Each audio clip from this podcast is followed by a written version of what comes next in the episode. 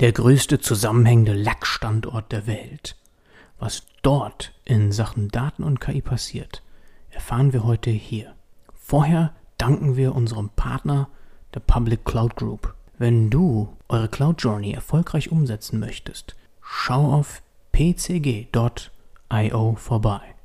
Und jetzt rein.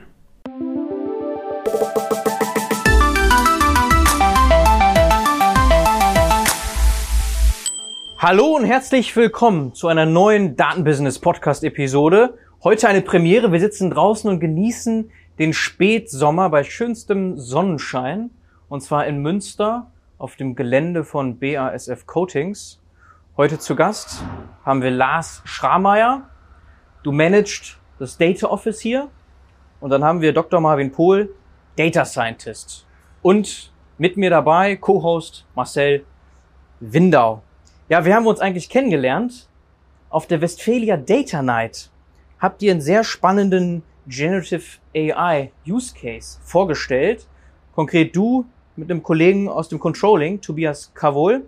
Das kam extrem gut an, dass wir gesagt haben gemeinsam, hey, auf dem nächsten Event am 7. März 2024, Data Unplugged, müsst ihr wieder auf die Bühne und die Fortsetzung mit uns noch einmal durchgehen. Und wir werden heute so ein bisschen darauf eingehen, auf jeden Fall, wo ihr da steht und was noch kommt und was die Menschen dann hier, die heute zuhören und zuschauen, erwarten können auf der Bühne Data Unplugged. So, bevor wir aber darauf eingehen, wollen wir natürlich erstmal euch kennenlernen. Fangen wir mit dir an, Lars. Wer bist ja. du?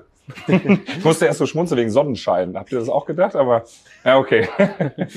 ähm, ja, danke für die Einladung auf jeden Fall für den Podcast. Ähm, ja, Lars Schrameyer mein Name. Wie schon gesagt, leite das äh, Data Office bei BASF Coatings. Ähm, hab vor gut fünf Jahren, fast sechs Jahren bald schon, Anfang 2018 bei Coatings angefangen. Ähm, bin eigentlich Wirtschaftsingenieur, habe also gar nichts irgendwas mit IT studiert, wie vielleicht ähm, andere in der IT, ähm, sondern komme eher aus dem Ingenieursbereich, habe da einen Schwerpunkt gehabt in Mechatronik und Automatisierungstechnik und das war auch eigentlich so das, was in, in die Richtung, in die ich gehen wollte. Automatisierungstechnik, da sind wir schon sehr stark an, am Automobil. Jetzt sind wir hier bei einem der ähm, First-Tier Automobilzulieferer, also bei BASF Coatings. Ähm, so ein bisschen habe ich immer das Ziel gehabt, in Richtung Automobilindustrie zu gehen. Ähm, hat sich auch als, als der Weg dann so rausgestellt. Ich habe ähm, hier in Münster auch studiert, beziehungsweise in Steinfurt an der FH Münster. Ähm, habe meinen Bachelor in einem deutschen Automobilunternehmen gemacht, meinen Master dann auch. Also in der FH macht man in der Regel so eine Praxisphase. Und das Auto hast du mitgebracht hier? Das Auto habe ich mal mitgebracht, äh, um zu zeigen, wie schön der Lack hier ist, genau. Ähm, das heißt, ich bin nie so richtig weggekommen. Ich war auch während des Bachelors schon hier bei der BASF beschäftigt ähm, habe mir dann ein, zwei, ein, zwei Tage die Woche Geld dazu verdient und auf dem Stapler im Lager gearbeitet. Hm. Ähm, dann ging es äh, Richtung Stuttgart zu einem Automobilhersteller, da Praxisphase gemacht für die Bachelorarbeit, da irgendwie sieben, acht Monate verbracht. Ähm, das Interesse weiter gestärkt, da war ich ähm, im Supply Chain Bereich unterwegs. Wie gesagt, mein Fokus war gar nicht so wirklich mhm. IT damals, IT slash Daten, ähm, sondern eher Supply Chain, produktionsnahe Prozesse, ähm, Belieferung von einer Automobillinie. Ähm, und da ging es dann im, im Supply Chain Bereich am Ende um Qualitätssysteme zur Messung von Lieferantenqualität. Also wie gut ist mein Lieferant? Liefert er pünktlich? Liefert er die Teile in Ordnung? Sind die kaputt oder mhm. sind die mhm. heile?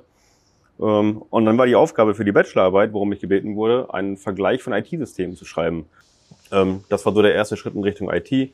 Das heißt, IT-Standardprozesse ähm, durchgehen, Anforderungsanalyse basierend auf den Anforderungen der verschiedenen Prozesse, der Anwender. Ähm, wie fließen die ganzen Systeme zusammen? Wie fließen Informationen zusammen? Wie werden Informationen aufgenommen? Und da habe ich schon sehr früh gemerkt, okay, Datenintegration ist ein sehr wichtiges Thema in der IT. Mhm. Datenintegration häufig in Form von Schnittstellen, dass Systeme miteinander sprechen. Mhm. System A nimmt Daten auf, gibt weiter an System B. Also das war so, so Bachelorarbeit, ein Einstieg in die, in Anführungszeichen, IT. Ähm, für meine, genau, danach bin ich quasi zurück nach Münster von, von Stuttgart, habe mich für den Master eingeschrieben, habe dann den Studiengang so weitergemacht, wie ich im Bachelor schon angefangen hatte. Ganz klassisches ähm, Wirtschaftsingenieurwesen ähm, weitergemacht, wie gesagt, Schwerpunkt Mechatronik. Im Master lag der Schwerpunkt dann mehr auf den ähm, betriebswirtschaftlichen Themen und nicht mehr ganz auf dem ingenieurswissenschaftlichen Bereich. Da hat sich dann der Fokus von mir auch ein bisschen geändert. Ich bin ähm, in Münster bei einer kleinen IT-Firma gewesen, habe da als Werkstudent dann gearbeitet, parallel zum Master. Ich hatte immer das, also zum einen ein bisschen mehr Geld zu haben, das Studium ist auch immer interessant, aber auf jeden Fall auch den Bezug zur Praxis zu haben. Ähm, das Praktikum in Stuttgart hat mir sehr gut gefallen und deswegen habe ich direkt gedacht, okay, ich mache weiter in dem Bereich. War dann im internen Wissensmanagement von der, von der IT-Firma und habe quasi die, das Wissen ähm, konserviert der, der Entwickler, was untereinander geteilt werden sollte. Ein internes Wikipedia gab es dort, das heißt so ein bisschen mit HTML in Kontakt bekommen, bekommen ähm, und für das interne Wiki zuständig gewesen als Werkstudent. Mhm. Ähm, parallel Master gemacht und dann entschieden, okay, irgendwie nochmal ins Ausland und habe mich versucht, bei deutschen Automobilkonzernen im Ausland zu bewerben, ähm, was dann wiederum geklappt hat. Ich bin in die USA gegangen für sieben Monate und da war auch schon grob abgestimmt, ähm, dass es eine Masterarbeit werden soll. Ähm, ziemlich gute Zeit da gehabt, sieben Monate. Aber auch da ist das gleiche passiert wie schon in Stuttgart. Ich bewerbe mich für Produktion Logistik, bekomme ein Angebot aus der IT. Ähm, aber kurze Frage, ja. weil mich das interessiert. Das heißt aber so von dieser Change zwischen Deutschland und USA, war das, war das krass? Also so von der vom, vom, vom täglichen Arbeiten? Also hast du da was mitgenommen? Ist das äh, ein Unterschied zu, zu Deutschland gewesen? Im Grunde mal, im Grunde genommen gar nicht so stark. Ähm, ich fand es in den USA sehr, sehr strikt. Also es gab eigentlich, ich glaube natürlich ist es in einem deutschen Konzern ein bisschen von Deutschland geprägt. Ähm, in der Hierarchie gibt es immer wieder ähm, deutsche Manager. Ähm, der IT-Leiter vor Ort war auch ein Deutscher. Das heißt, so ein bisschen mhm. von der deutschen Kultur geprägt ist das auch. Vom Arbeitsklima her sehr offen. Ähm, Aber es war klar, du bleibst nicht da. Du gehst dann nach sieben ja. Monaten wieder zurück. Oder ja, hast du mit dem Gedanken gespielt, da zu bleiben? Nee, erstmal nicht. Ja. Ich hatte damals schon meine, äh, meine damals Freundin, mittlerweile Frau, ähm, die hat mich damals, die hat mich da auch besucht und äh, es war sehr schön dort, aber es war klar, dass es erstmal temporär. Mhm. Familie, Freunde sind hier in der Umgebung von Münster. Ähm, das sollte auch erstmal so bleiben. Mhm. Genau, wie gesagt, dann da Produktion, Logistik und irgendwie wieder in die IT gekommen und äh, auch recht schnell mit Daten in Kontakt gekommen. Ähm, und das Thema damals war dann IT Asset Management. IT Asset sind unsere Handys, unsere Laptops, Standcomputer und alles, was so als IT-Vermögenswertgegenstand im Unternehmen unterwegs ist. Ähm, in einem kleineren Werk damals da vor Ort wurde das nicht so richtig getrackt. Das heißt, es gab einige ähm, bestimmte Asset-Typen. Ich sage jetzt einfach mal Notebooks. Mhm. Ähm, da gab es keinen Aufkleber mit einem Barcode drauf. Das heißt, es wurde nicht erfasst, welche Seriennummer äh, gehört zu welcher ID und welcher User hat diesen Laptop gerade. Mhm. Das hat dazu geführt, dass man in einem kleinen Lager ziemlich hohe Stapel von Laptops hatte und man nicht genau wusste, wer war denn mal der User, ähm, wo sollte denn hin. Ähm, und das haben wir da sauber aufgesetzt, beziehungsweise nach bestimmten Standards erstmal methodisch ausgearbeitet, wie sollte man das machen ähm, und ein kleines System dafür aufgesetzt. Mhm. Genau. Das war die Zeit in den USA. Ähm, und von dort bin ich dann quasi schon irgendwie so halb in meinen ersten Job gerutscht. Das heißt, bevor ich zu BASF gekommen bin, war ich zwei Jahre in einer, in einer SAP-Beratung MHP heißt die, heißt die Firma. Ist auch sehr automobilnah, ist eine Tochter von Porsche. Mhm. Ähm, und da habe ich dann SAP kennengelernt zum ersten Mal. Das heißt, da ging es auch recht schnell los. Drei Monate Jumpstart-Programm, sehr schnell die Leute in den SAP-Prozessen, äh, mit den SAP-Prozessen vertraut machen und dann aufs Projekt, mhm. wie man klassischerweise in der SAP-Beratung so arbeitet. Und dann war ich für zwei Jahre in verschiedenen großen SAP-Projekten. Ähm, im Bereich Outbound und Sales, wo man auch schnell merkt, Daten sind unfassbar wichtig. Wenn man so eine Migration veranstaltet von einem Altsystem in ein neues System für einen großen Automobilzulieferer zum Beispiel, das war eines der Projekte, ähm, unfassbar viele Daten, die migriert werden müssen, unfassbar viele Daten, die eventuell nicht in der richtigen Qualität vorhanden sind, wie man sie eigentlich in neuen Systemen gerne hätte. Ähm, das heißt, immer den Bezug zu Daten im Laufe der Zeit äh, gehabt, aber noch nie so den Fokus drauf gehabt. Mhm. Ähm, in welchem Jahr war das? 16 äh, habe ich angefangen, 2016, okay. also 2015 USA, mhm. Master beendet mit der Masterarbeit, dort geschrieben, hier dann eingereicht, hier verteidigt ähm, ja. und dann ziemlich am Anfang 2016 ähm, bei MAP gestartet. Ich selber komme hier aus der Region, ich bin in Techte aufgewachsen, bin dann, wie gesagt, zum Studium nach, nach Münster bzw. Steinfurt und den Bezug wollte ich auch eigentlich in meinem Job hier gerne wieder haben. Und äh, die BASF war schon bekannt durch Werkstudentenstelle und, und Praktikum. Ähm, und dann gab sich da eine, äh, tat sich da eine Option auf mit einer Stelle im SAP-Bereich. Mhm. Das heißt, ich war zunächst, als ich 2018 hier angefangen habe, ähm, im klassischen IT-Team, sage ich mal, im klassischen SAP-Team und habe die Bereiche der Produktentwicklung unterstützt mit IT-Systemen, mhm. was in unserem Fall eben auch SAP war. Ähm, das heißt, damals wurde ein SAP-Prozessexperte gesucht. Ähm, die Rolle habe ich dann erstmal eingenommen. Und auch da ging es wieder sehr viel um Daten. Hm. Also das heißt, du wurdest irgendwie immer so Richtung Daten gezogen, ne? Irgendwie. Hört, hört sich so an. Also ja. irgendwie im Laufe deiner Zeit immer so äh, Richtung IT. Es ging immer Richtung, Richtung IT und immer auch relativ engen Kontakt mit Daten, genau. Mhm. Ähm, das heißt, gerade wenn man die IT-Systeme für die Produktentwicklung eines, eines Lackherstellers ähm, betreut und bis so ein Lack so schön aussieht wie auf diesem kleinen Modell hier, äh, dauert es leider doch ein bisschen.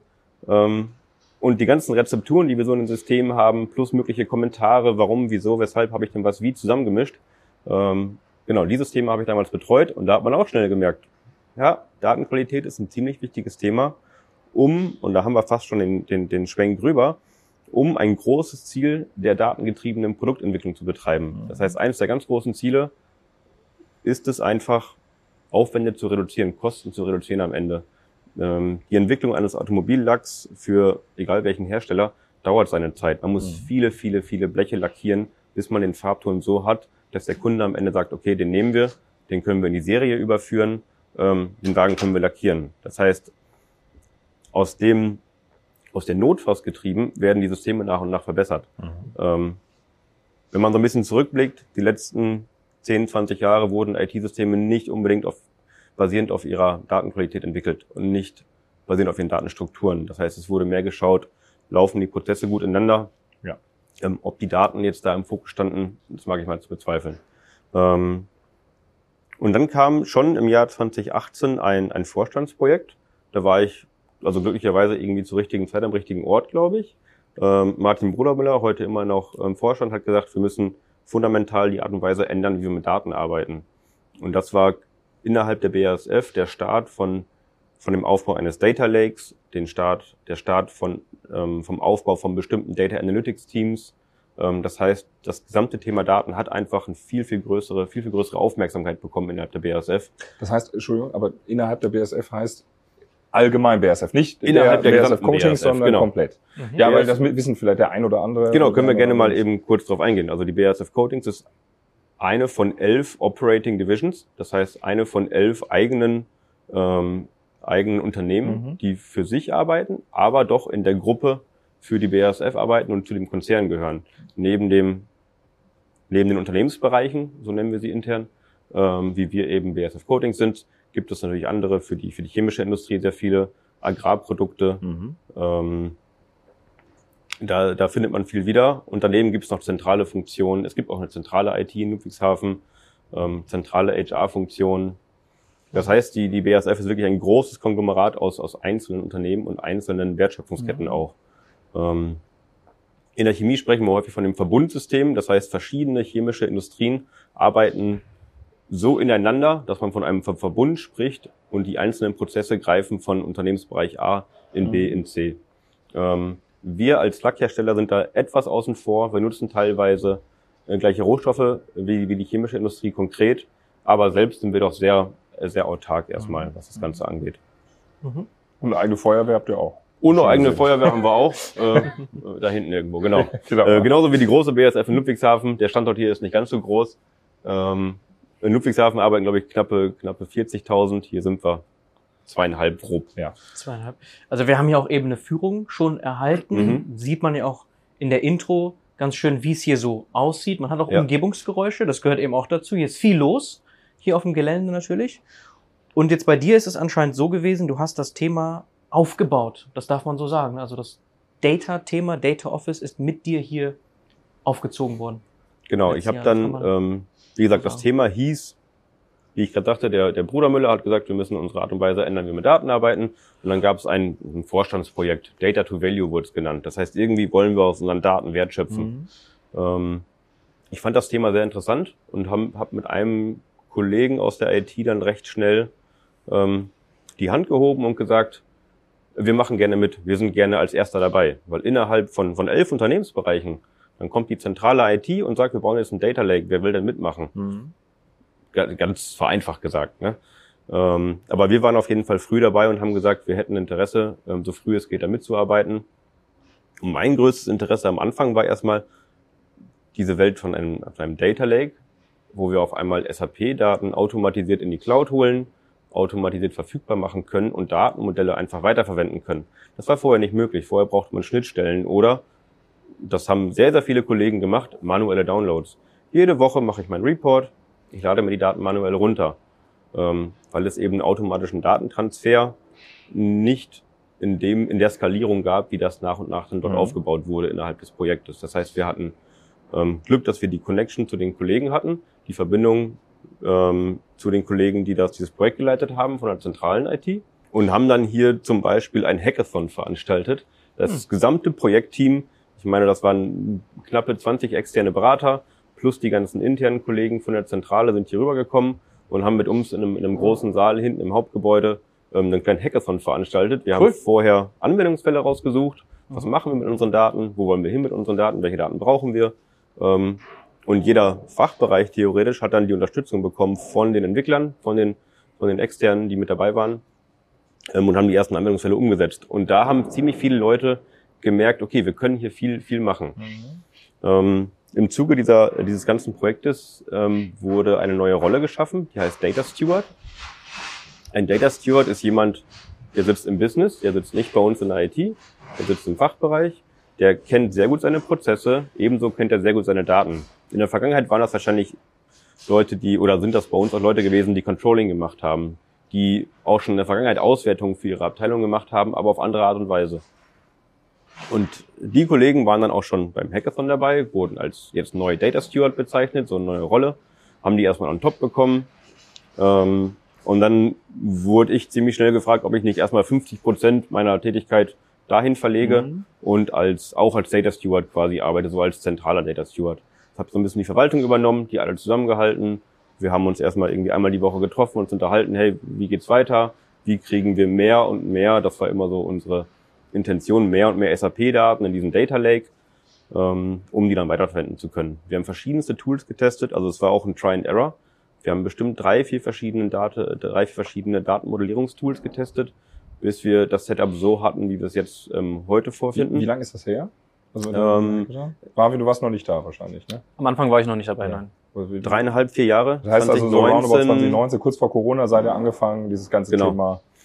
Stimmt, eigentlich war mit Corona, das war auch vom Zeitpunkt her ganz glücklich, war das alles dann grob fertig, die Grundstruktur. Ja, ja, ja. Das heißt, wir haben in 2019 erste Data Scientists eingestellt, ähm, Data Engineer hatten wir vor Ort, weil wir gemerkt haben, das Thema braucht mehr Wichtigkeit. Anfang 19 bin ich dann 100% in die Rolle übergegangen. Anfang 19 hatten wir einen Nachfolger auf meiner, auf meiner bisherigen Stelle für die Entwicklungsprozesse. Ähm, und dann fing das Ganze erstmal an in einem allgemeinen Digitalisierungsteam. Das heißt, wir hatten ein Digital Transformation Team für verschiedenste Themen in der Digitalisierung, Projektmanagement, ähm, so ein Projektmanagement Office haben wir äh, gemacht, ähm, agile Themen getrieben, neue Arbeitsweisen, so ein bisschen Change Change Management parallel zur Digitalisierung. Mhm. Ähm, Low-No-Code-Entwicklung ist ja auch so ein großes Thema in der mhm. ähm, Digitalisierung. Das Business zu enablen, auch selbst sich kleine Tools zu entwickeln. Das haben wir mit betreut. Das heißt, wir haben eine ganze Bandbreite von Sachen gemacht und parallel diese Datenplattformen immer weiter aufgebaut. Mhm. Ähm, ja, und jetzt sind wir heute an einem Stand, wo ich glaube ich äh, sagen kann, das ist ein ziemliches äh, State-of-the-Art modernes Toolstack, was wir nutzen. Ähm, an, an Datenplattformen zur Datenaufbereitung, Verteilung. Ähm, das heißt also, ihr habt die Basis jetzt im Prinzip geschaffen und könnt da jetzt spannende Sachen ausmachen, kann genau. man so sagen eigentlich. In der ja, überschaubaren die, Zeit. Die Groundwork ja, ja. Ähm, wurde geschaffen in, in, in drei Jahren, würde ich mal so sagen. Ja. 22, 23 haben wir ähm, eigentlich sagen können, dass das Ding steht so. Am Anfang war das mehr eine Spielwiese. Mhm. Ähm, die Leute mussten sich da erstmal finden, mussten lernen, mit den Tools umzugehen. Wir haben mit einem, mit einem Startup aus Münster zusammengearbeitet, um die Leute wirklich auszubilden. Ähm, ich glaube, ich kann man auch gerne erwähnen. Ne? Waren auch schon im Podcast, Educated. Ja, waren sogar genau. schon im Podcast, ja. guck mal. Ähm, genau, Educated war das. Mhm. Ähm, die Kollegen haben sich damals, glaube ich, gerade auch gegründet. Die waren zwar Ende, Anfang 19, Mitte 19 waren wir mit denen in Kontakt mhm. und haben die erste Kohorte einer, ähm, wir haben es genannt, Data Management Learning Journey die Kollegen haben den Begriff Learning Journey reingebracht, mitgebracht und wir haben gesagt, okay, wir machen eine Data Management Learning Journey und bringen Leuten aus dem Business bei, wie man mit Daten arbeitet. Warum machen wir überhaupt Statistik? Mhm. Warum wollen wir Daten analysieren? Ähm, wie visualisiert man Daten? Aber auch ganz speziell, Datenexpertenwissen, wie zum Beispiel so eine Programmiersprache wie SQL. SQL, SQL ist eine Query-Sprache. Man kann Daten auswerten und, und abfragen ähm, und das auf programmatischer Basis eben. Und das haben wir Leuten aus dem Business beigebracht. Die sind heute ähm, im neuen, im neuen Sprech würde man sagen Data Product Owner. Das heißt, die bauen Datenprodukte, sie pflegen Datenprodukte, sie dokumentieren Datenprodukte und, und verteilen sie und bieten sie an zur internen Nutzung. Ähm, und das die hatten vorher fast gar nichts gemacht mit Daten, ne? Das ist also die haben vorher wahrscheinlich Excel-Downloads benutzt. Das okay. heißt, die haben ihre Daten irgendwo runtergeladen. Top. Mhm. Ich würde behaupten, zu 90 Prozent in Excel, zu 90 Prozent in Excel gespeichert ähm, und sie in PowerPoints eventuell aufbereitet ähm, mhm. und, und Charts gebaut und verteilt. Das ist so der klassische Weg gewesen. Mhm. Manuell Daten sich beschaffen und manuell weiterverarbeiten. Mhm. Ja, und diese ganzen Schritte haben wir zu größten Teil automatisiert. Okay, das ist sehr beeindruckend, Lars. Das heißt, ihr habt es in einer sehr kurzen Zeit eigentlich geschafft, sowohl technologisch, aber auch auf der menschlichen Seite das Thema aufzubauen. Reskilling, Upskilling haben wir gerade gehört. Und jetzt in dieser Wertschöpfung gedacht, seid ihr jetzt an einem Punkt, wo ihr Data Science machen könnt, dieses fancy Wort KI, Machine Learning. Mhm. Und zwar nicht nur in Proof of Concept, sondern, das haben wir ja auf der Westphalia Data Night mitbekommen, in Produktion. Ja. Und da kommt dann Marvin ins Spiel ne, als Data Scientist. Vielleicht kannst du mal so erzählen, erstmal etwas zu dir und wo du gerade stehst, so in dieser Reise, was du gerade machst. Genau, also persönlich zu mir.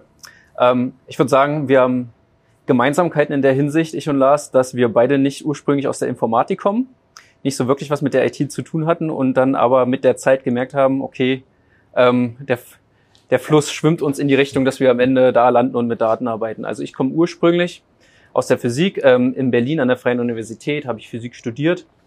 Damals den Studiengang gewählt, gar nicht so mit Hinblick darauf, wo lande ich am Ende, was gibt der Arbeitsmarkt her, sondern einfach, ich fand es halt super interessant. Physik, das ganze Thema drumherum, da wollte ich mehr lernen, habe ich mir gedacht, studierst du. Habe ich dann gemacht, Bachelor gemacht. Bist du denn auch Berliner, Marvin? Ich bin auch Berliner, ja. Ach so, okay. Aber ihr kanntet euch nicht schon vorher. Entschuldigung, dass ich reingereitscht, aber du hast, wir haben ja auch, ich weiß nicht, ich habe auch in Berlin studiert, aber, genau, aber seid ihr nicht ähnliches Baujahr? Ich weiß genau. es gar nicht. Wir sind ähnliches Baujahr, wir haben beide an der Freien Universität studiert, aber wir sind uns nie über den Weg gelaufen. Ich glaube, ja. das müssen wir auch nochmal genauer erörtern. also ich war, den falschen der, ich war auch ein bisschen an der FU, aber mehr an der HU. Ah, okay. Dadurch vielleicht, aber ja, gut, ich meine, Berlin ist ja, ja auch groß, also von da kann man sich ja, schon Weg gehen. Da kann man sich mal, ja, da kann man sich, ja, genau. Genau, dann ähm, Bachelor gemacht, Master gemacht. Im Master dann so ein bisschen in die Molekülphysik-Schiene reingerutscht. In Berlin ist auch das BESSI, das Berliner Elektronensynchrotron. Da wird viel so mit Röntgenstrahlung gearbeitet, viel Spektroskopie gemacht. Also ein super Pflaster für alle Leute, die Molekülphysik interessiert sind, die Spektroskopie machen mhm. wollen, die generell auch experimentelle Physiker sein sollen. Und das habe ich dann da gemacht im Master. So viel mit ähm, zu der Zeit noch an Photoelektronenspektroskopie in flüssigen Lösungen, ähm, das war so grob umrissen, das, was ich dort gemacht habe. Und dann ähm, das halt auch spannend gefunden. Mir hat die Arbeit generell viel Spaß gemacht immer. Und dann halt gesagt, okay, weiter gedacht, äh, ähm, was mache ich jetzt? Habe ich natürlich damals schon, aber dann habe ich auch relativ schnell Angebote gekriegt, okay, Marvin, was du hier machst, ist gut. Mach doch direkt einen Doktor bei uns. Und das habe ich dann auch gemacht. Dann bin ich von der FU Vollzeit zum, Frit mhm. äh, zum Helmholtz-Zentrum gewechselt und habe dann da sozusagen meine Promotion begonnen in einem ähnlichen Thema. Ähm, durch ein paar Umstände später dann am Fritz-Haber-Institut gelandet, aber auch wieder ähnliches Thema. Hauptarbeit war dann tatsächlich auch trotzdem noch am Bessi im Elektronensynchrotron und dann am Ende dann auch graduiert und meine Promotion gemacht. Ähm, zu der Zeitpunkt halt, wie es dann so ist mit der Promotion, äh, man, man, man äh, fängt dann schon an, wissenschaftliche Artikel zu veröffentlichen. Mhm. Er fängt an, so ein bisschen mehr in die wissenschaftliche Community einzusteigen geht auch auf Konferenzen, lernt Leute kennen, lernt Professoren kennen, lernt andere ähm, Arbeitsgruppen kennen. Und so habe ich dann auch äh, meinen nächsten Arbeitgeber kennengelernt. Das war dann der Dan Newmark. Der arbeitet ähm, ähm, in Berkeley, an der University of California in Berkeley. Der hat mir dann sozusagen als nächsten Schritt gesagt, okay, ähm, ich habe hier einen Platz frei, wir machen ähnliche Sachen für dich, komm doch mal rüber für ein. Zu dem Zeitpunkt habe ich halt auch wieder gedacht, alles klar, ich mache mir jetzt gar nicht mal so die Gedanken, was ist mein großer Plan im, im, im, im, im Blick auf meine mhm. Karriere, mhm. auf meinen Lebensweg, sondern ich habe mir gedacht, boah, ich habe hier die Möglichkeit nach Amerika zu gehen, relativ einfach, mache ich. nehme ich meine Frau, meine damals noch äh, einjährige Tochter, alle in den Rucksack gesteckt und rüber nach Amerika. Oh, das war eine Nummer, ne? Was? Das war eine Nummer, oder? Ah, das war eine Nummer, ja. Also alleine okay, aber so mit Familie und dann Ja, mit ja, ja, ja. Kind, ich glaube, da haben wir ja sofort gemerkt, haben wir alle auch eine Gemeinsamkeit. Ich glaube, wir- Das, das, das macht es nicht leichter Ja. und das funktioniert auch nur, wenn äh, der Lebenspartner da äh, voll dahinter steht Ja. und äh, unterstützend ist. Und da habe ich wirklich Glück an der Stelle, ja, Ja. dass da wirklich ähm, alles gepasst hat. Und äh, ich mir diesen Traum dann im Endeffekt den Traum für uns ermöglichen konnte, dass wir da mal eine Zeit lang rübergehen. ein Jahr dann. Ein Jahr war der Plan. Mhm. Dann war ich da drüben und dann meinte mein äh, Professor, ähm, schreib doch mal einen Proposal. Also in der Wissenschaft ist es oft so, dass ähm, es da auch darum geht, externe Gelder einzutreiben, um sowohl sich als auch sein Forschungsvorhaben zu Mhm. finanzieren. Und dafür muss man halt immer Ideen vorschlagen, Proposal Neudeutsch, um halt dieses Geld zu bekommen und dann sozusagen weiterzuarbeiten an der Stelle. Und da hat er gesagt, schreib doch mal ein Proposal über das, was du hier vorhast zu machen und reicht es doch mal ein bei der DFG, bei der Deutschen Forschungsgemeinschaft und auch bei, ähm, bei der äh, Alexander von Humboldt Stiftung. Habe ich gemacht und war am Ende erfolgreich. Alexander von Humboldt Stiftung hat mir dann das Fedor von Leyen Stipendium ermöglicht, was halt sagt, okay, wir geben dir jetzt nochmal Geld für zwei Jahre, dich nochmal voll da rein zu konzentrieren ähm, und nochmal genau das weiterzumachen, was du jetzt auch machst. Und so sind dann aus dem ein Jahr drei Jahre geworden, geplant drei Jahre, sind dann aber im Endeffekt fast vier Jahre geworden, weil Corona war dazwischen. Und da war natürlich die Ansage, alles klar, okay, du bist experimenteller Physiker, du hast natürlich keinen Zugang zu deinem Labor. Wir waren auch in einer Phase, wo wir tatsächlich nicht ein fertiges Labor hatten, sondern ich bin reingekommen und es war gesagt, okay, wir wollen jetzt eine neue Methode hier anwenden, bau doch mal auf. Ist natürlich schwierig, wenn man, äh, wenn man nicht Zugang zum Labor hat. Ne? Und das war halt der Fall während Corona. Da war halt Lockdown relativ schnell. Ich glaube schon im März 2020 war Kali, hat Kalifornien gesagt, alles klar, wir machen jetzt Shelter in Place, alle bleiben möglichst zu Hause und wir machen jetzt alles in, ähm, im, im Remote Work äh, und Videotelefonie, soweit es geht. Ne? Und da war dann halt, okay, ich stehe, bin sechs Monate zu Hause und das hat dann aber ähm, ganz gut geklappt mit der Alexander Humboldt Stiftung, die hat das alles äh, ganz gut mit uns geregelt und äh, uns dann die Möglichkeit gegeben, dass wir dann sozusagen noch ein Jahr dranhängen. Sind dann also im Endeffekt fast vier Jahre geworden. Hm? Und zu Hause heißt, du bist wirklich dort geblieben. Ihr seid dort geblieben. Zu Hause heißt nicht zurückgekommen nach Deutschland. Ne? Genau, wir sind, wir sind während der kompletten Zeit, während den kompletten etwa zwei Jahren Corona, Wow. sind wir dort gewesen. Weil viele haben sich ja dann auch gefragt, so, oh, vielleicht will ich dann doch zurück in der Zeit. Aber für euch kein Thema. Ihr seid dann einfach. Für uns kein Thema gewesen, Mhm. weil zu der Zeit haben wir uns dann tatsächlich auch schon so sehr in das Land verliebt, dass wir gesagt haben, wir sind auch gerne hier eingeschlossen. Wir wünschen uns natürlich, dass äh, unsere Freunde und Familie uns besuchen können, was nicht möglich war, weil halt die Grenzen geschlossen wurden. Es durften nicht Leute aus Europa einreisen. Aber für uns, für uns war es toll. Wir haben uns im Prinzip wohlgefühlt da drüben, ja. Okay. Oder seid ihr euch vielleicht bege- Ich war nämlich im Sommer 2019 an der Berkeley Uni. Vielleicht sind wir uns da auch so über den Weg Ja. gelaufen. Das kann sein, ja. Zeitlich Also das. da war kurz vor Corona und äh, im Nachgang war ich froh, dass man das noch machen konnte. ja. Ja, aber eher Urlaub. Also und äh, Ja. ich habe einen Bekannten besucht, der da seinen Master gemacht hat. Und, äh, Ah ja. Genau. Ja, ist ein, ist ein wunderschöner Campus, oder? Ja, Ja, ist, schön, ja, ja. schön, wirklich schön. Gut aus. Genau, sowohl an der Uni als auch oben im Lab. Da gibt's dann noch das Lawrence Berkeley National Lab. Wie heißt denn, Entschuldigung, wie heißt denn nochmal dieses äh, Gebäude, was dort komplett autark arbeitet? Dieser riesen Glaskasten. Wie heißt das denn nochmal? Weißt du, was ich meine, ne? Auf dem Ganz Campus? oben, ganz oben, ja, auf dem Campus, ganz oben. Das ist ja auf, was nicht, läufst ja so ein bisschen runter.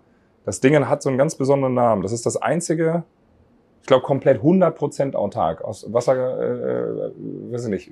Weißt du, was ich meine? Das weiß ich gar nicht so genau, aber es, es ist ja alles so au- auf dem, auf dem Anfang von dem Berg gebaut. Genau, Ne? Du hast den genau. Uni-Campus und dann wird der Berg etwas steiler und oben hast du dann das Berkeley Lab, also Lawrence Berkeley National Laboratory.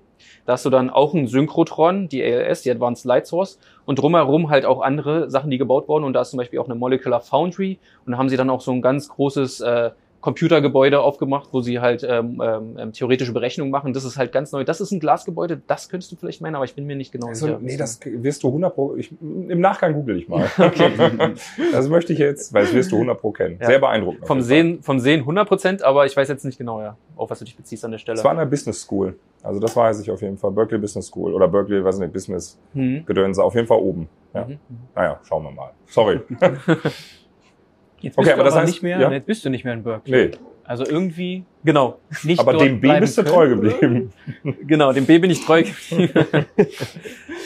Wie, wie kam das? Also vielleicht mal so, Richtung dann Ende dieser Zeit, genau, vier Jahren. Ähm, äh, warum nicht? Also habt ihr versucht, erstmal dort zu bleiben noch?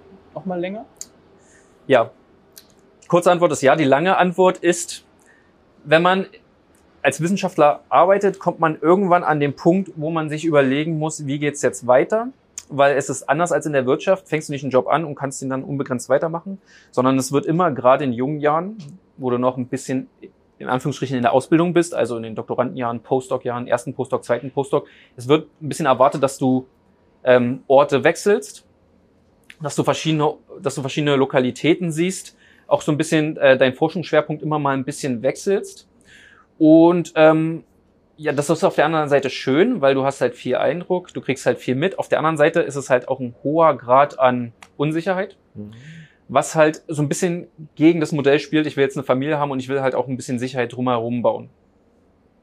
Und deswegen, viele Wissenschaftler machen dann, die, äh, treffen dann für sich oft die Entscheidung, okay, ich habe jetzt äh, viel gelernt, das nehme ich mit, aber bewerbe mich jetzt in die Wissenschaft und äh, in, in die Wirtschaft an der Stelle. Ja. Und äh, genau diese Überlegung habe ich mir auch gemacht. Mit dem Theodor von Leyen Stipendium war ich eigentlich auf, einer, auf einem guten Weg, auch zu sagen, okay, ich mache jetzt vielleicht Tenure Track und mache eine ähm, Assistant Professor und dann irgendwann mal Full Professor und so. Aber ich habe mir dann gedacht, nee, irgendwie will ich dann doch mal in die Wirtschaft und irgendwie Wert schöpfen. und ähm, habe dann auch selber in meiner Arbeit immer gemerkt, okay, experimenteller Physiker bedeutet, man macht halt viel. Ne? Es ist halt viel Theorie auf der einen Seite, mhm. es ist halt auch viel Messen, es ist viel Datenauswertung, Analytik, es ist auch, auch wirklich hands-on. Du stehst halt auch teilweise da mit dem Schraubenzieher in der Hand und musst irgendwie, weiß nicht, den äh, Drucksensor auswechseln, ja. Also es ist wirklich ein, auch ein breites Spektrum an T Tätigkeiten, die man hat und deswegen macht es eigentlich auch wirklich Spaß. Aber was mir wirklich immer am meisten Spaß gemacht hat, ist tatsächlich auch das analytische Arbeiten.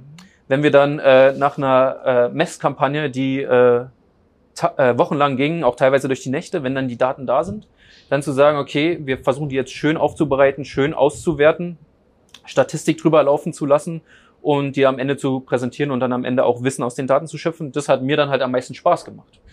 Und dann habe ich mich halt umgeschaut, äh, ähm, welche, welche, äh, welche Berufsbezeichnung dem am ehesten entspricht.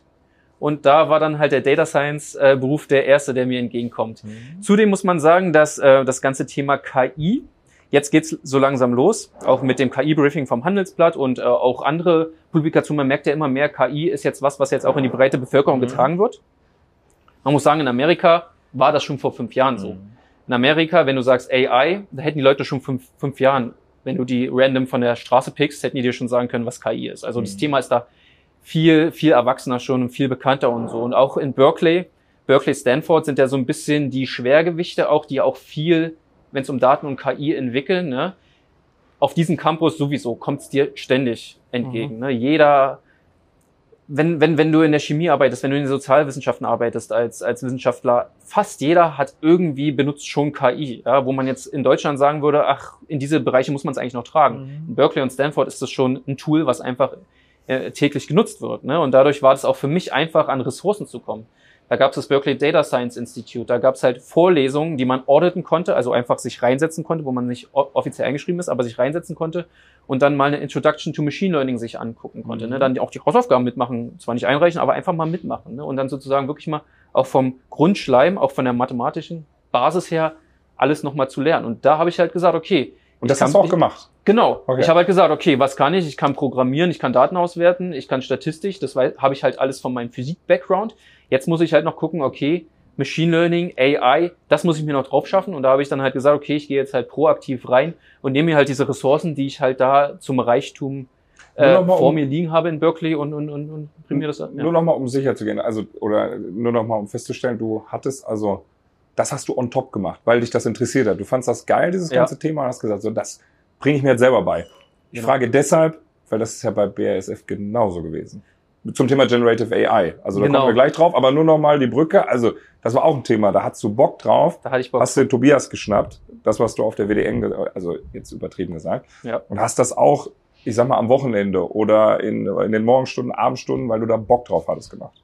Genau. Okay, das wollte ich noch mal, äh, das heißt da schon in Berkeley, bestimmt vorher auch, aber da auch geil, hier ist dieses Thema Machine Learning, AI ja. und so weiter viel, viel, viel präsenter als in Deutschland. Ich will das, ich will mir das aneignen. Hm?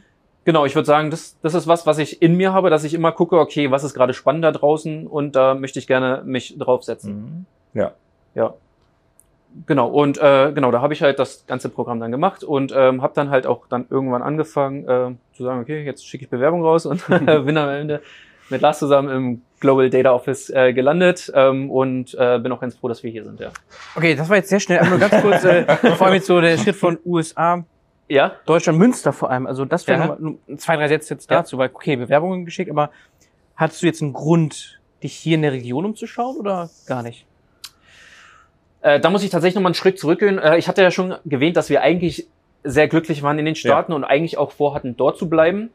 Und zunächst hatte ich mich auch dort beworben, tatsächlich auch Jobangebote bekommen. Mhm. Aber ähm, aufgrund von Visaschwierigkeiten hat das alles so nicht geklappt. Und es ist uns dann auch relativ schnell klar geworden, dass so einfach ist es nicht, weil es sind einfach andere Visakategorien Mhm. als ähm, ähm, ähm, wissenschaftlicher ähm, Ja. Arbeiter in den USA und äh, du willst wirklich in die Wirtschaft. Das sind nochmal zwei ganz verschiedene Sachen. Das andere ist ein temporäres Visa, das andere ist ein perma- permanentes Visa und da ist der, die Transition nicht so leicht. Und deswegen war uns dann klar, okay, das funktioniert hier nicht so ganz. Ähm, wir gehen zurück. Mhm. Und genau, und so bin ich, sind wir dann am Ende des Tages dann äh, wieder in äh, Deutschland gelandet und ähm, ja, genau, Bewerbung rausgeschickt, ähm, auch einige Angebote reingekriegt und dann am Ende mich tatsächlich für BASF entschieden, weil A, großer Arbeitgeber, viele Möglichkeiten. Mhm. B, hier im Data Office sind wir so ein bisschen ein Startup, wir sind ein Schnellboot, trotzdem haben wir halt die Infrastruktur Mhm. dieses riesen Enterprises um uns. Plus kulturell hat es halt sehr gut gepasst, auch in dem Office. Die Leute sind halt wirklich top. Mhm. Sehr cool. Ich, ich frage deshalb auch, weil wir drei sind verwurzelt hier Ja. in der Region. Ja. Bei dir ist das aber nicht so. Also ihr seid Berlin Ja. kommt und Münster gibt es jetzt keine irgendwie Anknüpfungspunkte eigentlich. Das war Genau. jetzt einfach Zufall, wenn du Es so war, willst, es ne? war Zufall an der Ja, Stelle, aber es hat gut, es hat eigentlich ganz gut reingepasst, weil wir waren in Amerika für eine lange Zeit. Wir waren schon gewohnt, dass wir eigentlich unsere ähm, Familie immer nur auf Besuch gesehen haben. Mhm. Dadurch war, wir kommen überhaupt nach Deutschland und sind dreieinhalb Stunden mit dem Zug von Berlin entfernt. Das ist eigentlich schon, wir sind Das ist quasi um die Ecke. ja, also, also da, das war, das war uns dann an der Stelle gar nicht so, dass wir jetzt unbedingt wieder in Berlin Ja. landen müssen.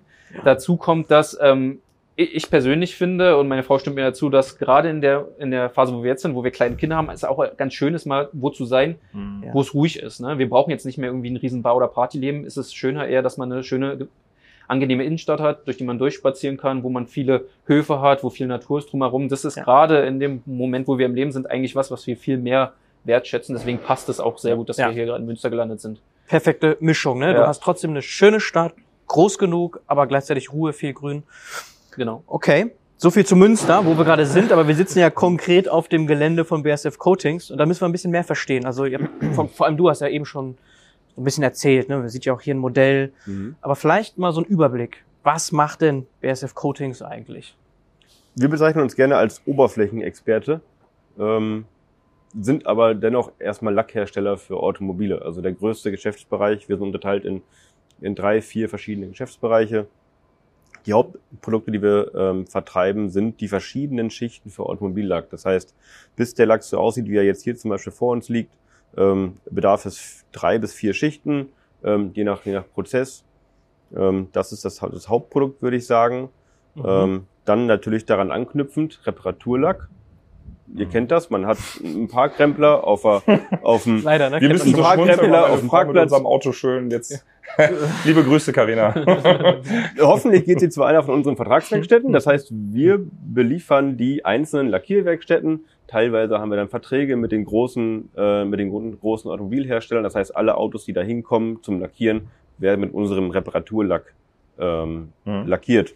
Und am Anfang habe ich mir das auch leichter vorgestellt, aber der Lack, den wir hier sehen, der auf das Auto lackiert wird, neu, ist nicht der Lack, der nachher benutzt wird zum Reparieren. Das Mhm. heißt, das sind komplett unterschiedliche Rezepturen. Oh, okay. Ähm, den, Hinter- den. Hintergrund kann ich jetzt nicht erklären, Okay. aber äh, so ist das. Das sind unterschiedliche Rezepturen. Das heißt, ähm, einmal ist es ja ein Roboter, der in der Lackierstraße Ja. das, das, das Auto lackiert und einmal ist es eine Handlackierung.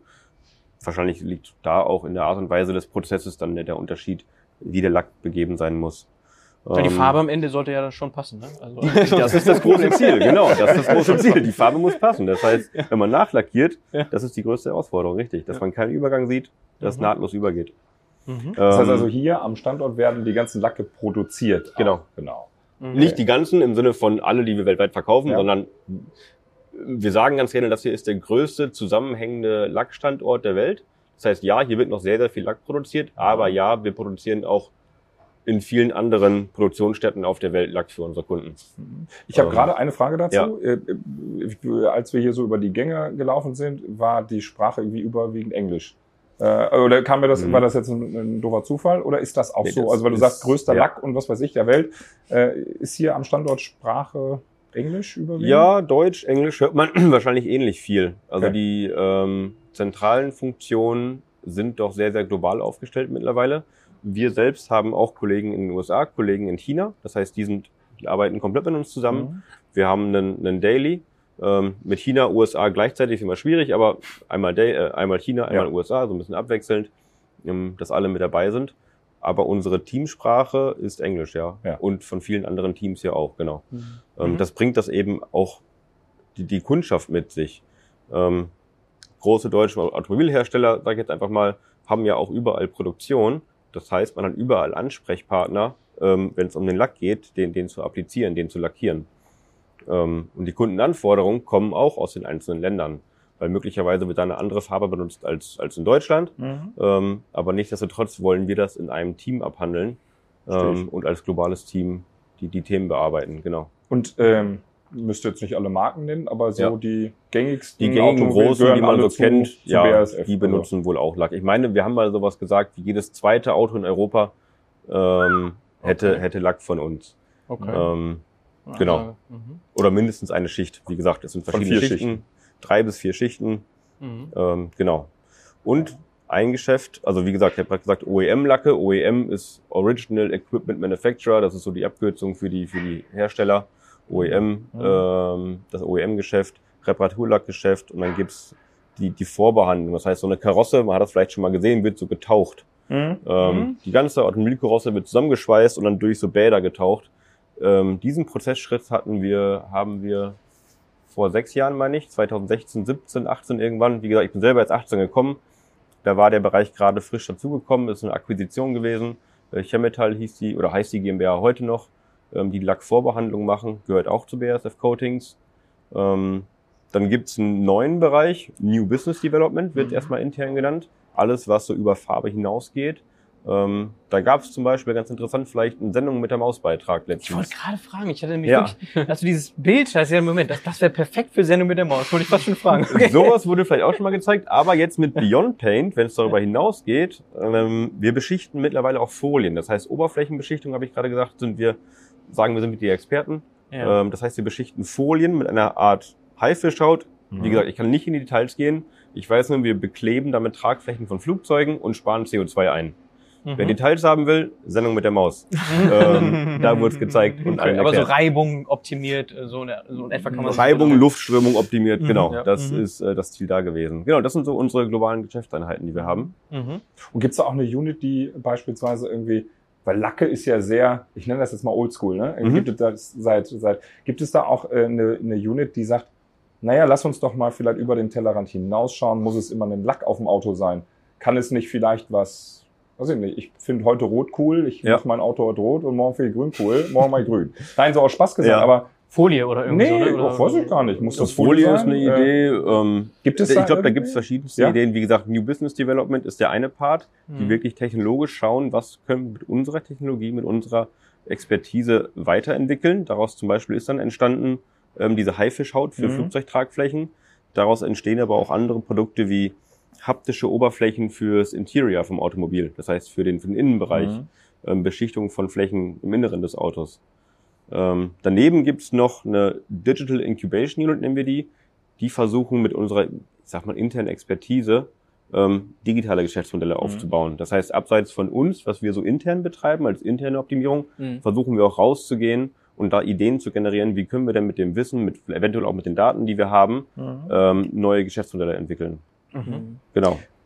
Kannst du da vielleicht konkret werden, weil wir haben eben schon mal ganz viel SAP gehört, mhm. aber so konkrete Beispiele für Datenwertschöpfung, jetzt gerade so im Tagesgeschäft, über was ihr sprechen könnt, mal zum Anfassen, ein paar Beispiele. Datenwertschöpfung zum Anfassen. Ähm, häufig ist die Wertschöpfung gerade am Anfang vom Aufbau so einer Daten, Datengrundlage, wie gesagt, Data Foundation nennen wir das ganz gerne, ähm, die Einsparung von Zeit. Wenn wir davon sprechen, eine Datenplattform aufzubauen, sprechen wir ganz viel von Automatisierung von bisher manuellen Prozessen, manuellen Prozessen. Mhm. Das Leute sind in der Vergangenheit hingegangen, haben Daten aus irgendwelchen Systemen runtergeladen, haben sie vielleicht in Excel verbunden und in eine, in eine PowerPoint gepackt. Das ist grob gesagt. Ja.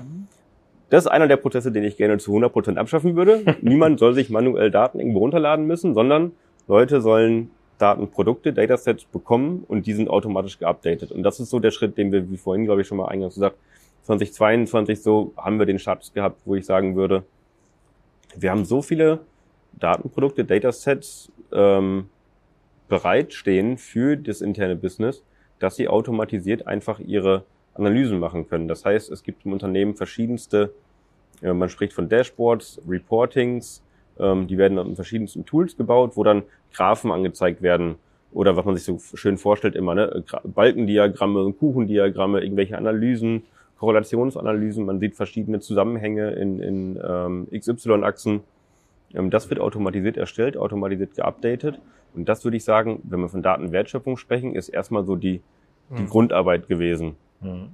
Ähm, dass egal wo solche Sachen unterwegs sind, äh, Auswertungen, dass wir versuchen, intern die Leute uns so bekannt zu machen auch, das ist auch ein Thema der Organisation, der Menschen. Man muss wissen, da gibt es diese Datenplattform intern. Es gibt diese Data Stewards, die die Daten aufbauen und, und äh, aufbereiten ähm, und da eben Zeit einsparen können. Und gewonnene Zeit ist immer wieder, ich kann was Wertschöpfendes anderes tun. Das heißt, Daten runterladen und zusammenbasteln ist ja erstmal noch nicht wertschöpfend mhm. per se. Mhm. Ähm, das heißt, wenn ich Zeit frei habe, kann ich Zeit besser verwenden für, für wertschöpfende Tätigkeiten. Das ist erstmal so der klassische Fall, den ich immer erwähne. Ähm, wenn wir weiterschauen in erste Machine Learning, Data Science Use Cases. Ähm, zum Beispiel müssen wir für den Versand Zolltarifnummern zuordnen zu unseren Produkten. Ähm, das Matching basiert eigentlich auf bestimmten Stammdaten. Mhm. Das heißt, da ist man hingegangen und hat kleine Algorithmen geschrieben, kleine Automatisierungsprogramme. Ähm, man kann auch von Machine Learning ähm, sprechen, ähm, was sich dann nach und nach auch verbessert. Ähm, und die Genauigkeit wird höher, dass wir mit einer sehr, sehr hohen Genauigkeit, ich will jetzt nicht 98 oder 99 Prozent sagen, mit einer sehr hohen Wahrscheinlichkeit sagen können, für diese Lieferung brauchen wir diese Zolltarifnummern. Ist sehr, sehr wichtig im Zielland. Das heißt, unser Produkt kommt irgendwo an, liegt im, im, äh, im Zollbereich eines Hafens zum Beispiel. Ähm, und wird geprüft und die Zolltarifnummern sind sehr, sehr entscheidend für den Verwendungszweck. Was, was sind das für mhm. Produkte, die gerade verschifft werden? Und das haben Kollegen manuell gemacht bis vor ein paar Jahren und 2022 war das so einer unserer interessantesten Anwendungsfälle. Da habe ich eine Frage zu. Und zwar, ähm, wer, also lauft ihr hier mit einem Plakat rum und sagt so, wir sind die Datenleute, wir machen, äh, wir können das, was ihr da macht, irgendwie verschlagen? Das machen wir meistens. Wir tragen Fahnen und laufen hier so. ähm, Rein metaphorisch, nein, weil ich, ja. das würde mich interessieren, weil wie kommt dieser Case zu euch? Woher wissen mhm. die Leute im Versand, und die können mir helfen? Auf der anderen Seite, wie kriegt ihr davon mit? Weil wenn ich mich hier umgucke, über 2000 Leute arbeiten hier, mhm. da gibt es ja ein paar mehr Cases. Also wie ist dieses genau. Matching? Unser bester Multiplikator und Kommunikator sind die Data Stewards, die in den Einheiten sitzen, in den Fachbereichen. Wie gesagt, wir aus der zentralen IT, wie du schon sagst, ja. wir müssen das, das Business erreichen, die einzelnen ähm, Abteilungen. Produktion, Logistik, ähm, Controlling zum Beispiel. Ähm, und für jeden dieser Fachbereiche gibt es eben ernannte Leute, die als Data Steward fungieren die sind auch bekannt in der Regel und die gelten erstmal als erster Ansprechpartner für Ideen. Das cool. heißt, mhm. man versucht das zu treiben. Ähm, dann habe ich vorhin erwähnt, wir haben mit Educated so eine erste Kohorte mal ausgebildet mit SQL und Co. Das Ganze haben wir noch ein bisschen weitergemacht und mittlerweile haben wir sieben, acht Runden davon äh, ähm, durchgebracht und haben dann aber auch festgestellt, die Leute müssen Datenauswertungskompetenzen lernen, Datenvisualisierungskompetenzen. Mhm. Das heißt, wie visualisiere ich Daten, um sie besser nutzbar zu machen oder besser anzuzeigen für den Endanwender. Ähm, und allein durch dieses Angebot, natürlich gibt es dann so Tools wie, wie Microsoft Teams, über das kommuniziert wird. Da gibt es dann einen Channel, der heißt Digitalisierung BASF Coatings und da postet man sowas dann. Mhm. Das heißt, es ist so ein bisschen der Social Network Gedanke wird da auf, aufgelebt, aufgegriffen. Ähm, man postet was auf LinkedIn und so ähnlich machen wir das hier intern eben bei Teams. Ähm, und so können das Leute sehen, liken, kommentieren, teilen und so ver verbreitet sich sowas. Und so stellen wir dann bestimmte Use Cases auch vor. Mhm. Ähm, ich hätte einen weiteren noch, das ist, ähm, den nennen wir einfach Supply Chain Tower. Pass auf, eine Ja. Frage noch. Also kannst du sofort erzählen, nur dass ich äh, gibt es das Gerne. nur die- diese Daten-Stewards oder gibt es auch Innovation-Stewards oder gibt es auch, weil es ist ja nicht nur Daten ein Mhm. Thema. Es gibt ja auch vielleicht ne, mit Daten irgendwie Daten getrieben, aber es gibt ja, auch durch Innovationen und so weiter. Äh, Habe ich einen Ansprechpartner, einen Innovation-Steward zum Beispiel? Gibt es einen Innovation Steward? Ich weiß, wir haben, wie gesagt, ich bin sehr, sehr in der Digitalschiene ähm, Ja, dann passt das, ja. hier unterwegs. ähm, Digital Incubation Unit, was Ja. aber natürlich auch als Innovation gesehen werden kann. Generell haben wir einen Bereich Innovation und dem gehören wir sogar zu. Das heißt, wir haben den Bereich Innovation. Da geht es aber häufig wirklich um Forschung. Das heißt, Ja. um was sind Grund, Grundlagenarbeit Okay. für Lack zum Beispiel. Mhm. Da steckt ja viel Physik dahinter, wo, wo Marvin herkommt ähm, wo Grund, Grundlagenforschung betrieben wird. Wie können wir Produkte verbessern? Wie werden chemische Formeln vielleicht angewendet? Da bin ich wirklich ganz fern von. Mhm. Es geht mir Ähm, auch gar nicht um dieses, es geht mir eher darum, dieses, ich finde diesen, das, ich finde sehr spannend, dass BASF als Riesenkonzern gesagt hat, komm, wir schenken, wir schenken Mhm. äh, Abteilung Data Stewards, damit sie die erste Ansprechperson sind, um beispielsweise irgendwie, Ja. so, weil ich weiß, als Mitarbeiter, cool, an den kann ich mich wenden oder an die Mhm. und äh, die tragen Mhm. mein Thema weiter. Ist ja nicht alles nur datengetrieben, es gibt ja, Ja, auch innovationsgetriebene Ja. Themen. Mhm. So, und da hätte mich jetzt interessiert, gibt es da auch, ist der auch Ansprechpartner dafür? Wenn wir im digitalen Bereich sind, gibt's Digital Champions heißen die intern. Ah, guck mal, siehst du, das, Das heißt sind- also, es gibt so Digital Genau. Champions und das sind aber nicht in der Regel die Datenleute auch, weil die haben ja auch eine Affinität, ne? Ist Also, korrekt, wenn aber ich ich glaube, wir sind 100% getrennt. Ich meine, es gibt keinen, der beide Rollen inne hat. Okay. Ähm, bin ich mir nicht ganz sicher, aber ich meine nicht. Mhm. Und die sind dann Ansprechpartner für, ich habe eine Idee, wie können wir das überhaupt angehen? Und nicht, ich habe Daten, wie mache ich das? Ja. Ne, das ist der Data Steward, ich habe eine Idee mit Daten, aber so generelle Ideen, wie kann ich vielleicht neue IT-Lösungen bauen? Weil Mhm. du hast schon recht, die, die, die Schnittstelle zur IT ist häufig nicht immer so ganz offen, Ja, nicht ja. so ganz klar. Wie viele Data Stewards sind das so grob? Sind das reden wir von Ähm, zehn? Wir, wir sprechen von zehn Fachbereichen Okay. oder von zehn Bereichen, wo es jemand, wo jemand ernannt ist ungefähr. Okay. Ähm, und jeder von denen hat noch einen Vertreter, Mhm. dass man immer zwei hat.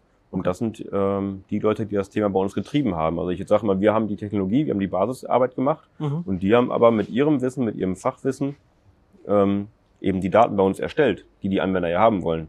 Weil Mhm. die Endanwender, denen ist das egal, ob wir eine tolle Datenplattform haben oder nicht. Ja. Die wollen nur die Daten haben und dafür brauchen wir eben den, den Übertrag. Ne? Mhm. Übersetzungsleistung. Sehr spannend, sehr, Ja. sehr spannend. Ja. Übersetzungsleistung. Okay, also du sagst Zeitersparnis, Kostenreduktion, Automatisierung, Mhm. ne, das ist so das. Genau, Automatisierung und dann ein, ein großer Fall, der kam während der Pandemie auch auf, Supply Chain Tower. Das heißt, während der Pandemie gab es ja Lieferausfälle von, von Lieferanten. Das heißt, wir waren auch hier in der Situation, dass wir entscheiden mussten, Mhm. welches Produkt liefern wir, welches Produkt können wir fertigen, welches Produkt können wir nicht fertigen. Fällt ein Rohstoff aus, muss man rausfinden, welcher andere Lieferant hat uns denn diesen Rohstoff schon mal geliefert? Ist der, kann der gerade liefern? Und diese ganzen Informationen, da gibt's in der, in der im Lieferantenmanagement, Supply Chain Management arbeiten sehr viele Kollegen, ähm, die im Lieferantenaustausch sind natürlich, im Einkauf, die Leute kennen ihre Lieferanten. Aber es ist sehr schwierig, in, in den bestehenden IT-Systemen, in operativen IT-Systemen, sich alle Informationen auf einen Schirm zu holen. Das heißt, stellt euch vor, ihr macht fünf verschiedene Fenster auf von eurem Tool und müsst überall einzeln suchen, wie komme ich jetzt weiter? Welches Mhm. Material fällt gerade aus? Welche Lieferanten könnten mir den vielleicht noch liefern? Welche Fertigprodukte, sprich welche, welche Lacke sind betroffen, die wir nicht mehr produzieren können? Mhm. welcher Kunde ähm, kann dann nicht mehr beliefert werden. Und da zusammen spielen ganz viele Abteilungen. Mhm. Und diese ganzen Infor- Informationen haben wir automatisiert über die Plattform auf eine auf einen Schirm gebracht, ohne dass jemand überhaupt einen Finger ähm, rühren muss. Das heißt, wir automatisieren alle paar Stunden die Daten mit allem, was dazugehört. Welche Kunden sind betroffen, welche Lieferanten könnten eventuell ähm, könnten eventuell liefern oder müssen kontaktiert werden, ähm, um abzufragen, ist der Rohstoff bei euch lieferbar? Ähm, und genauso ist sichtbar, welches andere Lager auf der Welt hat vielleicht ein ähnliches Produkt auf Lager oder ein Produkt auf Lager, was wir nutzen könnten. Macht das Sinn, das hin und her zu schicken? Macht das Sinn, das Lager von uns in China äh, anzufragen? Schickt uns das bitte hier rüber per, per Luftfracht. Ähm, ich weiß gar nicht, was damals möglich war während Corona, aber in solche Ideen Mhm. oder solche Fragestellungen ist man dann konfrontiert gewesen. Mhm. Ähm, Das war aber kein Abfallprodukt durch Corona, sondern das war ein Thema, was ihr vorher schon Die Idee gab es vorher schon Ja. mit dem Hintergrund, ähm, besser rausfinden zu können, welche Produkte kann ich denn wo fertigen. Das heißt, häufig stellt sich die Frage, ähm, wo fertige ich ein Produkt und verlagert unser Kunde seine Produktion von Auto A, B, von Mhm. Deutschland nach China zum Beispiel, und der will weiterhin unseren Lack haben, müssen wir unseren Lack ja Klar. Bestenfalls vor Ort produzieren. Macht da keinen Sinn, den hier zu produzieren und dann drüber zu schiffen. Ähm, das heißt, vor der Fragestellung können wir Produkt A auch in Land äh, ja. B fertigen. Das war so der Aufhänger. Und dann kam Pandemie dazu. Dann kamen Lieferantenausfälle, wirklich, äh, vom, man spricht von einem Force Majeure. Force Majeure bedeutet komplett Stillstand. Lieferant ist Shutdown zum Beispiel. Ähm, in bestimmten Ländern wurde das ja konsequenter durchge durchgezogen als woanders, sag ich mal. Ähm, und in den Ländern war es dann wirklich der Fall. Ab jetzt, hallo, stopp, ich, ich kann nicht mehr liefern. Und dann stehen natürlich hier die Leute und sagen, okay, wir haben kein Material, wir haben keine Rohstoffe. Einen gewissen Bestand hat man auf Lager, Sicherheitsbestand, Safety Stock spricht man von. Ähm, aber wenn das dann weg ist, stehen unsere Kunden. Und wenn man so eine Kundenlinie zum Stehen bringt. Das ist teuer, ne? Das ist teuer. Dominoeffekte, ne? Das ist ja das, das genau. Punkt daran. Ne? Das ist der Punkt in der Automobilindustrie. Ja. Dominoeffekt, Ja. Just-in-Time-Lieferungen. Ja. Es wird wenig auf Lager gehalten. Alles kommt eigentlich so an die Linie, wie es verbraucht wird. Mhm. Ähm, beim Lack natürlich ein bisschen anders. Wir liefern ja nicht jedes Auto einzeln, sondern da sind schon große Container. Aber nichtsdestotrotz, wenn wir nicht liefern und der Lack nicht da ist, kann das Auto nicht produziert werden und es en- entsteht ein Schaden. Mhm. Ähm, das heißt, allein diese, das Zusammentragen, das automatisierte Zusammentragen der, der Daten ähm, und Anzeigen für die Anwender ist schon ein großer Vorteil Mhm. gewesen. Mhm. Also Datenwertschöpfung mit einem ganz großen Hebel. Sehr schön. Wir haben auch jetzt verstanden, was hier los ist, Ja. was ihr macht so im Bereich Daten, die Historie. Vielleicht so Richtung Ausblick so langsam kommend. Kannst du vielleicht nochmal beschreiben, was ihr damals auf der Westphalia Data Night beschrieben habt, vorgestellt habt? Weil das war ja auch ein Automatisierungscase Mhm. Ja. mit Large Language Model. Mhm. Und dann auch gerne kannst du ja nochmal die Geschichte weitererzählen. Wo steht ihr gerade, was entsteht daraus und was werdet Mhm. ihr dann auch gerne nochmal vorstellen?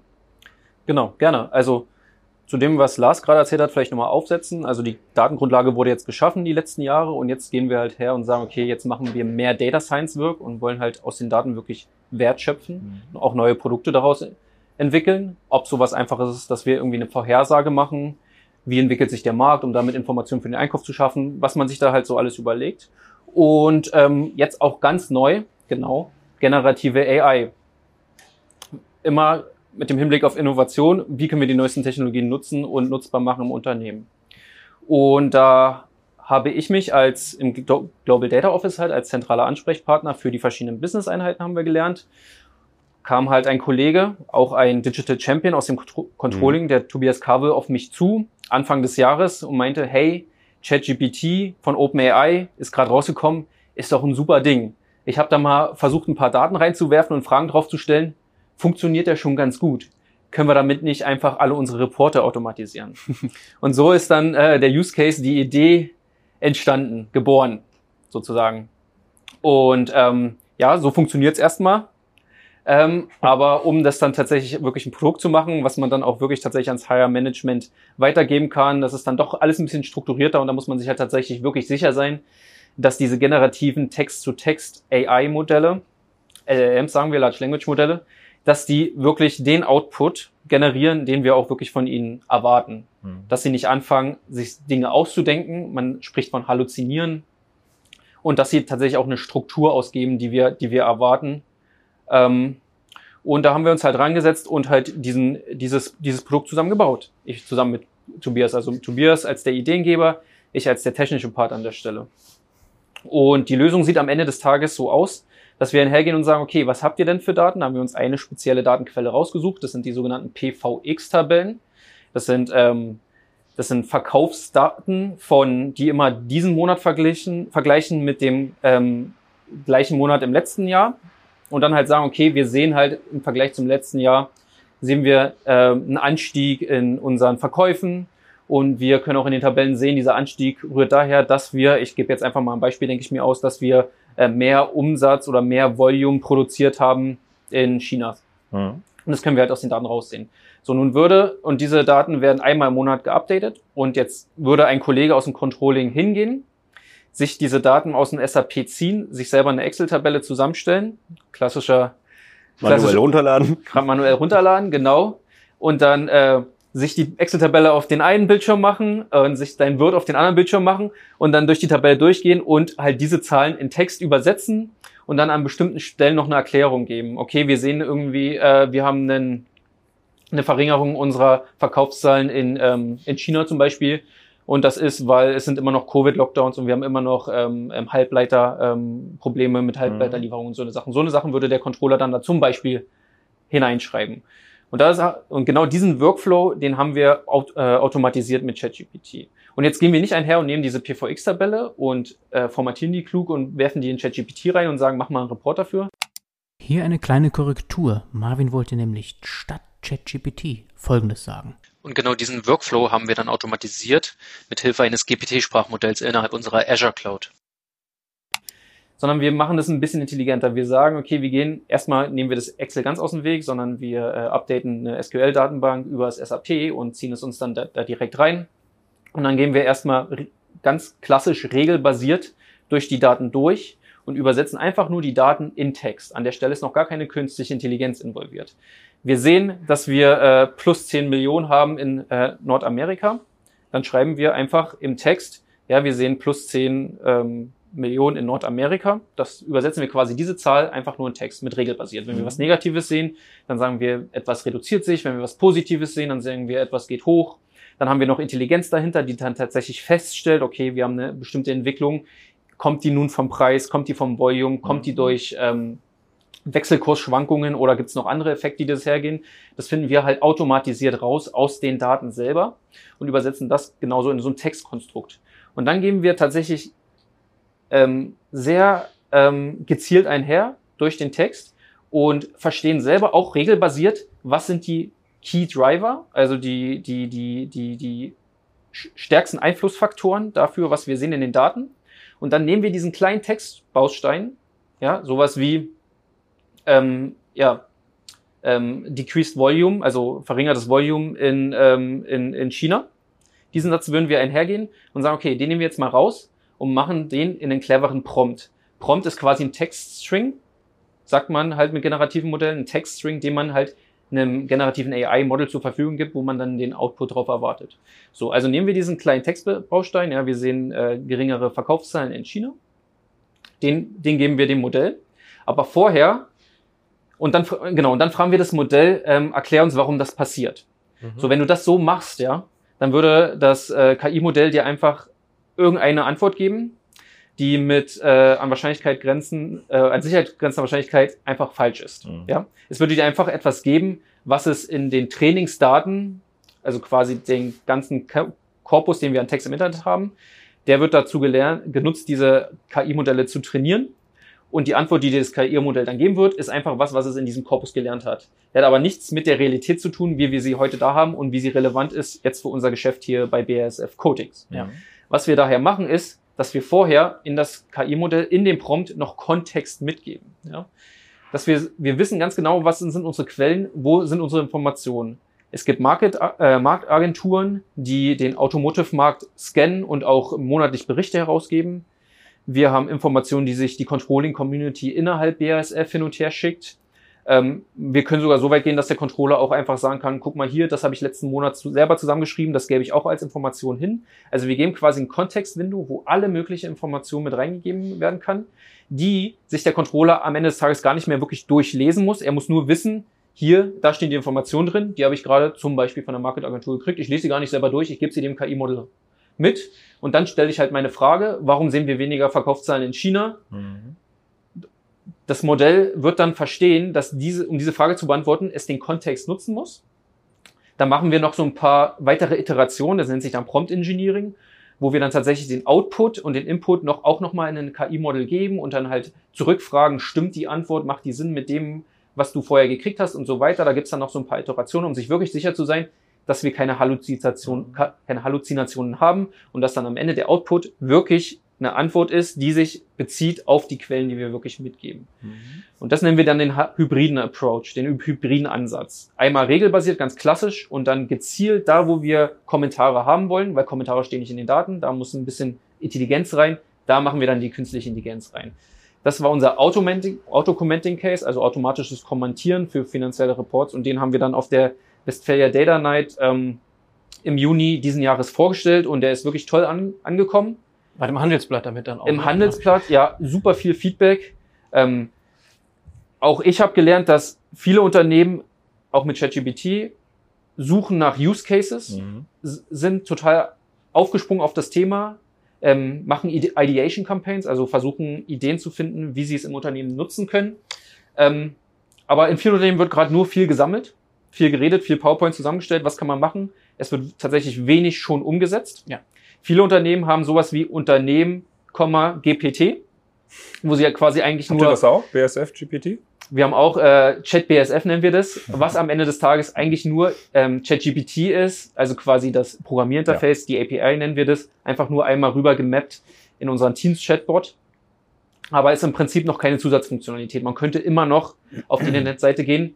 Ähm, soll man natürlich nicht machen wegen ähm, firmeninterner. Ja. Deswegen fangen viele Unternehmen an, das erstmal als ersten Use Case zu machen. Aber tatsächlich hinüber hinaus zu gehen, ähm, KI-Modelle als ähm, als Zusatzfunktion von anderen Prozessen zu nutzen, augmented ähm, in Prozessen, die bereits bestehen oder sich Prozesse ähm, überlegen, die ähm, einfach nur ein normales KI-Modell ähm, besonders leistungsfähig machen, so wie das Autocommenting.